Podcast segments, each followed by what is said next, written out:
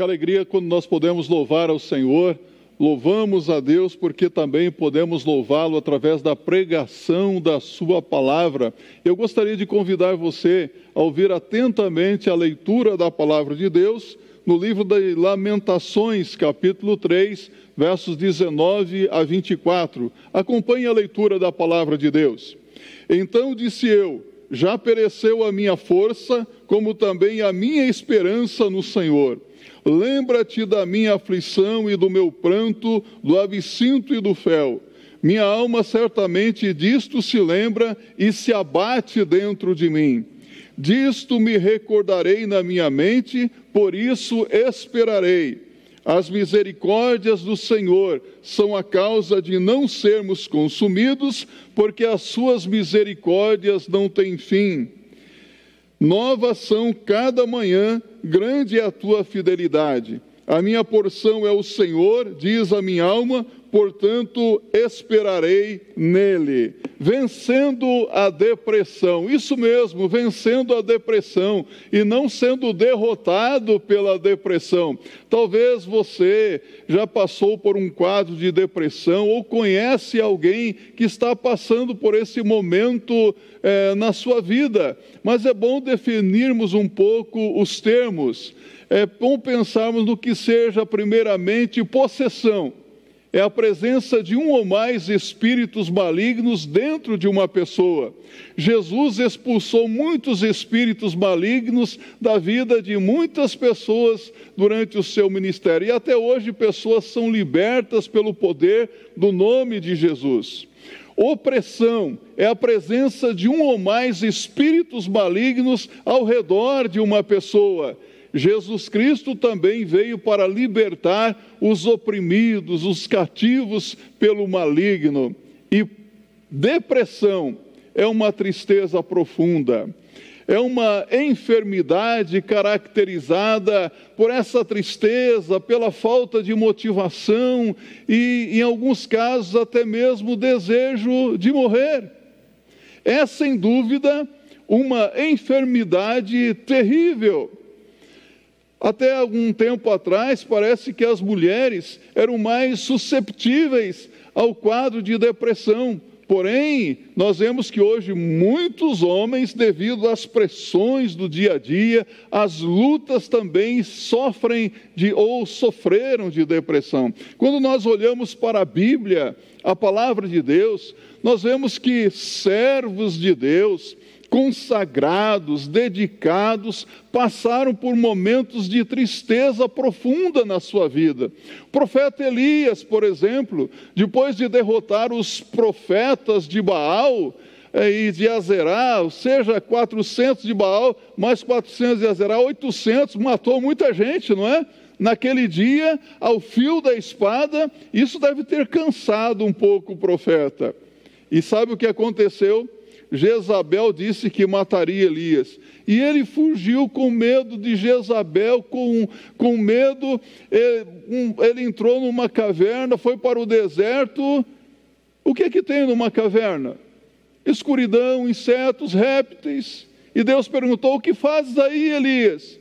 Ele disse: Fiquei só, todos me abandonaram, mas havia mais de sete mil fiéis que não se curvaram Ora, meus amados irmãos, Elias era um servo de Deus e passou por depressão.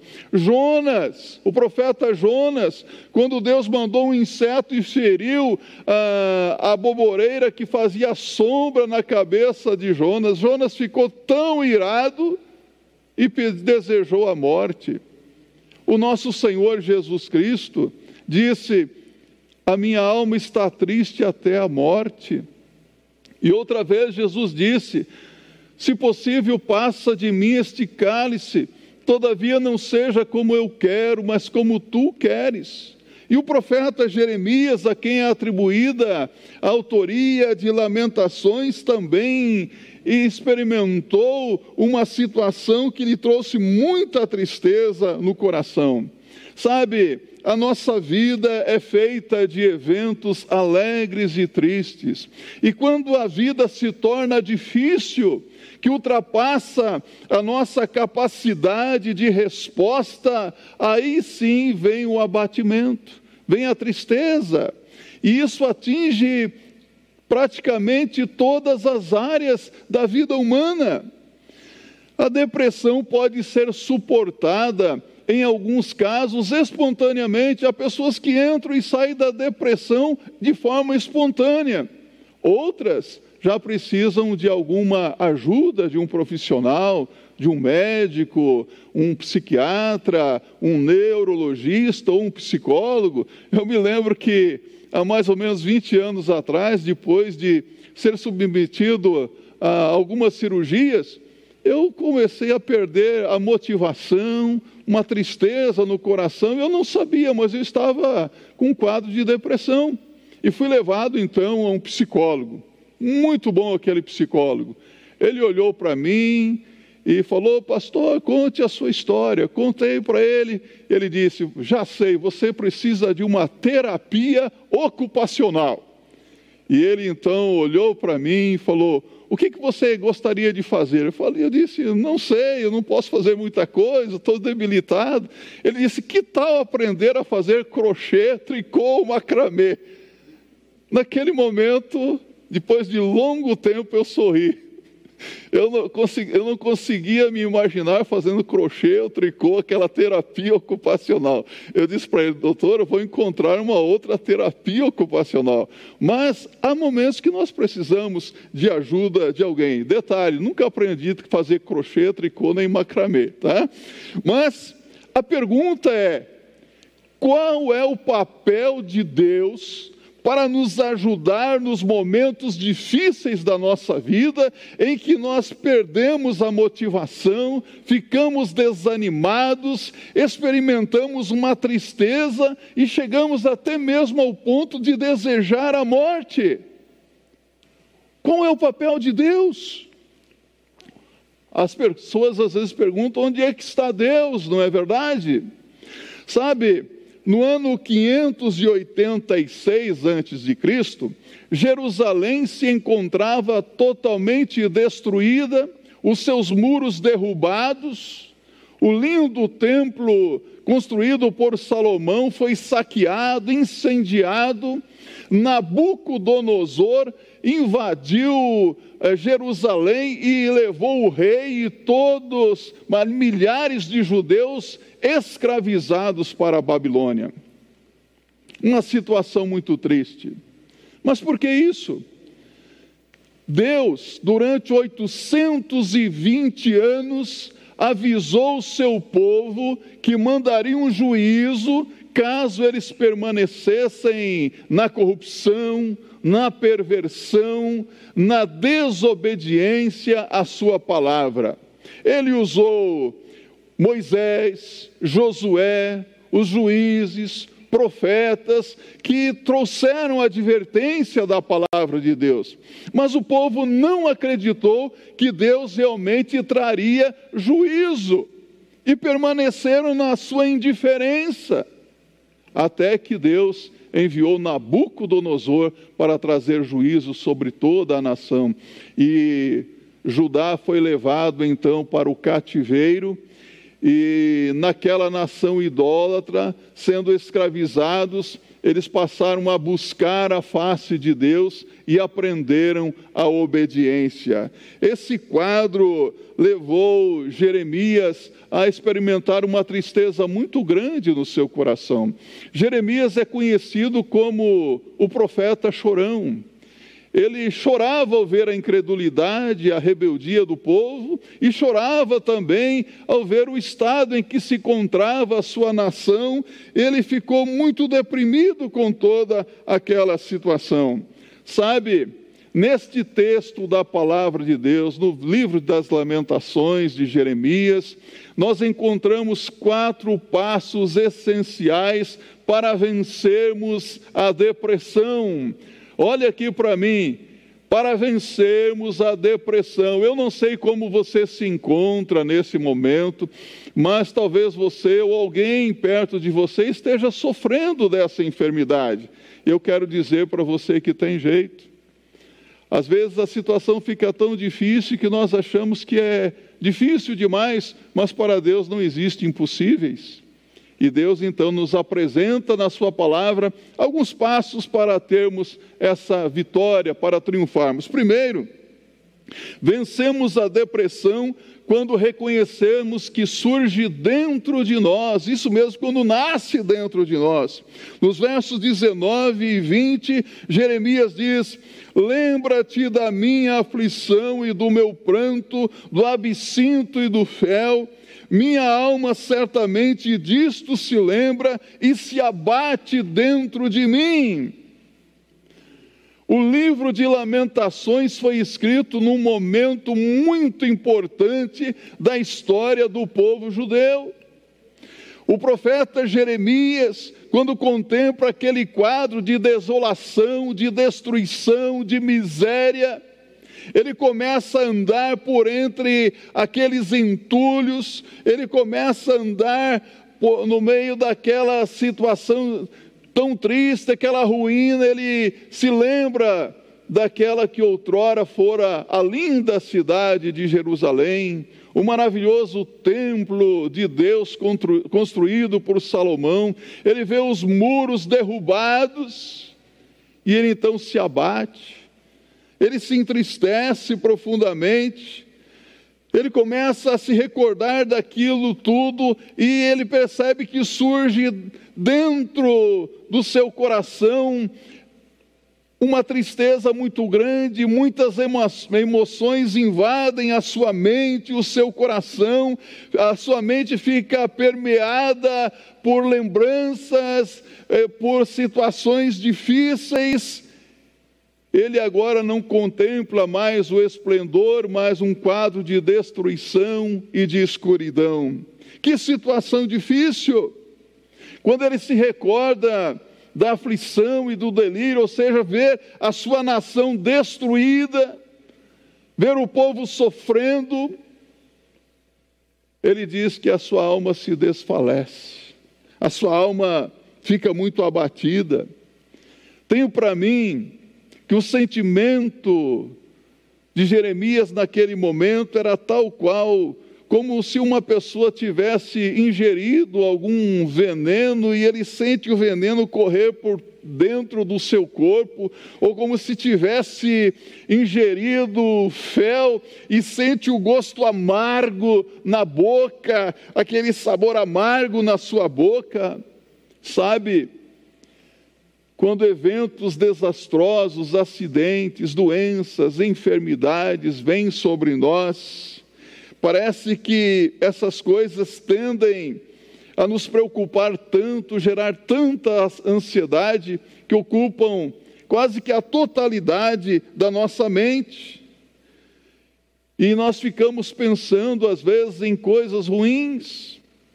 Hoje, por exemplo, quando estamos vivenciando esse tempo de quarentena, que eu chamo de quarentena maluca, porque começou na hora errada, e muita gente ficou confinada em suas casas, isolamento social, isso tudo traz reflexos na nossa vida, e quantas pessoas hoje estão deprimidas, desencorajadas dentro de suas casas, mas eu quero que você saiba que quando você começa a pensar, a se preocupar demasiadamente, você pode entrar em uma espiral descendente ou num círculo vicioso e, e ter a sua mente ocupada por pensamentos ruins, pensamentos que não edificam, e isso pode levar você ao abatimento. Então é preciso que você admita que se encontra abatido ao ver tanta cena de desolação, de destruição, tantas notícias de morte e notícia de que este ou aquele está doente, reconheça isso que você se entristece. Mas, deixe-me dizer uma coisa para você: é preciso reconhecer, mas ter uma postura positiva também diante da situação. O salmista no Salmo 42, no verso 5, ele pergunta: Por que estás abatida, ó minha alma, e por que te perturbas dentro de mim? Espera em Deus, pois ainda o louvarei. Ele, o Deus da minha existência, o Deus da minha vida. Há momentos em que você precisa parar e pensar, cabeça é para pensar. Às vezes nós começamos a sentir tantas coisas, e o inimigo é sujo, ele coloca pensamentos sem fundamentos na nossa mente e começamos a viver só na base das emoções, mas é preciso pensar. Por que estás abatido, ó minha alma? Faça um exame íntimo no seu ser, o que foi que aconteceu? O que causou abatimento, tristeza na minha vida? Será que eu ouvi algo que me entristeceu? Será que eu vi algo? Será que eu passei por uma situação difícil? É preciso reconhecer que ela nasce dentro de nós. Segundo passo, vencemos a depressão quando contemplamos a misericórdia de Deus. Olha que coisa linda que diz Jeremias no verso 22 e 23. As misericórdias do Senhor são a causa de não sermos consumidos, porque as suas misericórdias não têm fim, novas são cada manhã, grande é a tua fidelidade. Há momentos em que nós precisamos seguir a orientação da palavra de Deus, senão nós não saímos da situação difícil. Precisamos pensar em Deus, no seu caráter, nas coisas boas que Deus tem feito, pensar nas coisas que são de cima, nas coisas que são do alto, e principalmente na misericórdia de Deus. Eu gosto muito dessa palavra misericórdia, ela tem um significado muito importante. Se você dividir misericórdia ao meio, miseri vem de miséria, córdia, coração.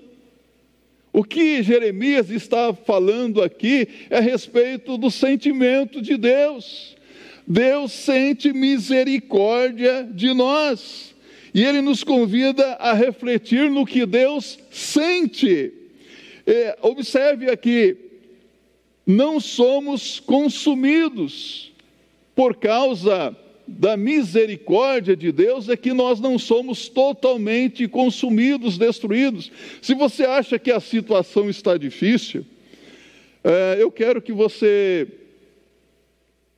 saiba que se a vida está difícil, se está difícil realmente viver nesse mundo com tantas lutas, tantos problemas, a situação só não está indo de mal a pior por causa da misericórdia de Deus. Porque Deus olha para você com amor, com graça. Deus sabe o que você está passando. Deus se compadece da sua vida, da sua família. Deus tem providenciado meios, recursos para preservar você no meio de todas essas aflições. O povo de Deus muitas vezes sofre mas eu quero que você saiba se você, que você, como crente em Cristo Jesus, você é membro da igreja de Jesus. E a igreja não foi feita para o caos. O povo de Deus é como aquela sarça que Moisés viu no deserto. A sarça arde, mas não se consome. Nós somos muitas vezes perseguidos, mas não somos abandonados por Deus. Nós somos abatidos, mas não somos destruídos por causa da misericórdia do Senhor. O amor misericordioso de Deus não conhece limites ou fronteiras. Sabe, é interessante que quando Deus permite certas situações difíceis na nossa vida, Ele também providencia um meio de escape. No caso aqui do povo judeu, Deus deu uma nova oportunidade para que o povo saísse daquela situação. Por volta do ano 537 a.C., Ciro invadiu a Babilônia, derrotou e libertou os judeus. E eles puderam então voltar para Jerusalém, reconstruir e aguardar a chegada do Messias. Eles já haviam aprendido a buscar a Deus e a obedecer. Sabe, louvamos a Deus por suas misericórdias, pois elas se renovam a cada manhã. Eu quero que você saiba que Deus não vive do passado. As suas misericórdias se renovam a cada dia, todos os dias. Deus olha para você misericordiosamente, amorosamente, porque Ele se importa com a sua vida. Jeremias confiava que a misericórdia de Deus era uma realidade e isso o fazia triunfar sobre essa tristeza que ele estava sentindo. E finalmente, nós vencemos a depressão quando nós temos fé em Jesus Cristo. Olha que coisa linda que diz Jeremias no verso 24: A minha porção é o Senhor, diz a minha alma, portanto esperarei nele. Completamos a vitória sobre qualquer quadro de depressão quando depositamos toda a nossa fé e confiança no nome que é sobre todo nome, em Jesus Cristo, quando confiamos em Jesus como nosso Senhor e Salvador. Senhor que dirige os nossos passos, a nossa vida, e o Salvador que nos livra de situações difíceis e nos livra da condenação eterna também. Mas é preciso crer no Senhor Jesus Cristo. Talvez você diga, pastor, mas eu creio em Deus, eu creio em Jesus. Em qual Jesus você crê? No Jesus Cristo histórico? Religioso? É preciso crer no Jesus Cristo eterno, no infinito Deus homem, todo-poderoso, onisciente, onipresente, imutável, aquele que pode fazer o que ninguém mais pode fazer por você. É preciso não somente pedir a ajuda do Senhor para resolver os seus problemas, mas pedir a ajuda do Senhor para salvar completamente a sua vida. Entrega o teu caminho ao Senhor, confia nele e o mais ele tudo fará. Salmo 37, verso 5. Na depressão que nós podemos atravessar. Parte do processo da vitória é confiar que todas as coisas cooperam juntamente para o bem daqueles que amam a Deus, daqueles que são chamados segundo o seu decreto. Romanos capítulo 8, verso 28. Eu quero concluir esta reflexão na palavra de Deus dizendo para você que Talvez você esteja passando por uma situação difícil na sua vida. E saiba você também que todos os anos muitas pessoas padecem de depressão e das enfermidades que a acompanham.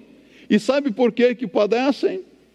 Porque não estão lutando com as armas corretas, com as armas que funcionam a longo prazo.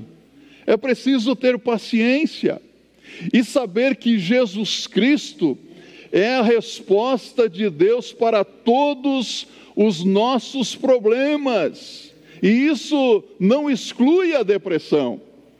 Jesus Cristo mesmo diz: Vinde a mim todos os que estáis cansados e sobrecarregados, e eu vos aliviarei. Tomai sobre vós o meu jugo e aprendei de mim que sou manso e humilde de coração, e encontrareis descanso para as vossas almas, porque o meu jugo é suave e o meu fardo é leve. Mateus capítulo 11, verso 28 a 30. Que Deus abençoe a sua vida. Eu quero dizer para você, se você está enfrentando um momento difícil assim, você vai sair dessa em nome de Jesus e nós vamos louvar ao Senhor e exaltar o seu santo nome por tão grande vitória. Que assim seja para a glória de Deus. Eu quero orar por você nesse momento, enquanto a equipe de louvor vem aqui à frente para louvarmos ao nosso Deus. Ore ao Senhor comigo. Amado Deus e Pai eterno, nós te exaltamos, agradecidos porque nos momentos difíceis da nossa vida, de aflição, de opressão, nós encontramos no Senhor a resposta para os nossos problemas, inclusive para a tristeza que muitas vezes sentimos no nosso coração devido a coisas que ouvimos, devido a situações difíceis que vemos, desastres, acidentes, doenças. Muito obrigado porque em Jesus Cristo nós encontramos a resposta que muitas vezes nós não temos capacidade de oferecer e que nos leva ao abatimento. Senhor, nesse momento eu peço que o Senhor ponha a tua mão de graça, poder e misericórdia sobre aqueles que estão sofrendo dessa enfermidade terrível. Repreenda isso em nome do Senhor Jesus Cristo e faça com que possam é, experimentar o cálice da alegria ao invés do cálice da tristeza. Oramos também pedindo por aqueles que nos ouvem nesse momento e que ainda não são crentes, que hoje lancem a sua fé, a sua confiança em Jesus como único e suficiente Senhor e Salvador pessoal. Que assim seja para a glória de Deus.